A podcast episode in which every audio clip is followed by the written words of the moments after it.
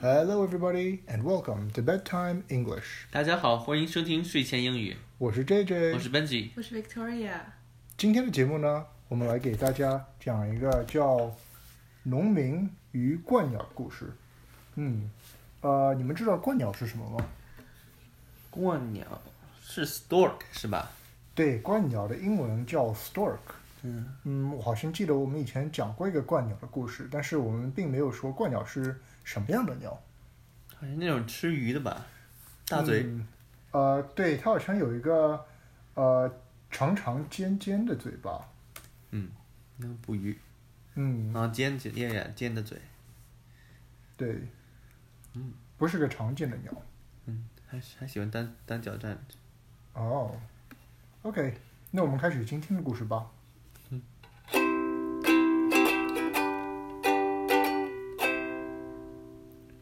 A stork of a very simple and trusting nature had been asked by a friendly party of cranes to visit a field that had been newly planted. 一个单纯忠实的鹳鸟，有一天被一群友好的同类邀请到一个新建的田野。 But the party ended dismally, with all the birds entangled in the meshes of the farmer's net. 不幸，他们的派对不欢而散，最终一群鹳鸟都被农民的网缠住了。 The stork begged the farmer to spare him. 鹳鸟苦苦哀求农民饶了它。 Please let me go, he pleaded. I belong to the stork family, who you know are honest and birds of good character. 请让我走吧，鹳鸟求道。我来自一个老实忠厚的家庭，这你是知道的。 Besides, I did not know the cranes were going to steal. 更何况，我并不知道邀请我的同类鹳鸟会来偷东西。 You may be a very good bird, answered the farmer, but I caught you with the thieving cranes, and you will have to share the same punishment as them. 你虽然是个好鹳鸟，农民回道，可是既然你和他们一起被抓，就要接受同样的惩罚。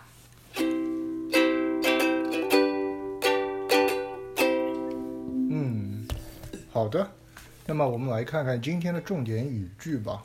我们今天要学的第一个单词是 simple。简单单纯， Simple. 简单单纯， He is a simple boy. 他是一个单纯的孩子， He is a simple boy. 他是一个单纯的孩子。 This is a simple problem. 这是一个简单的问题， This is a simple problem. 这是一个简单的问题。我们学的第二个单词是 net. 网 Net. 网， The fisherman's net broke. 渔夫的网破了， The fisherman's net broke. 渔夫的网破了。 How many fish did you catch in your net? 你的网里抓到几条鱼？ How many fish did you catch in your net? 你的网里抓到几条鱼？我们学的第三个单词是 honest. 老实， Honest. 老实， Be honest with me. 和我老实交代。 Be honest with me. 和我老实交代， He is an honest person. 他是一个老实人， He is an honest person. 他是一个老实人。嗯，我们今天学的第四个单词是 punishment。惩罚， punishment. 惩罚， What is my punishment? 我的惩罚是什么？ What is my punishment? 我的惩罚是什么？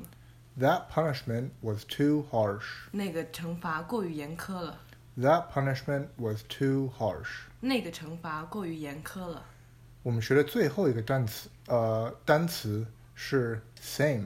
一样， Same. 一样， We have the same socks. 我们穿着一样的袜子， We have the same socks. 我们穿着一样的袜子。 Are these the same books? 这两个是同样的书吗？ Are these the same books? 这两个是同样的书吗？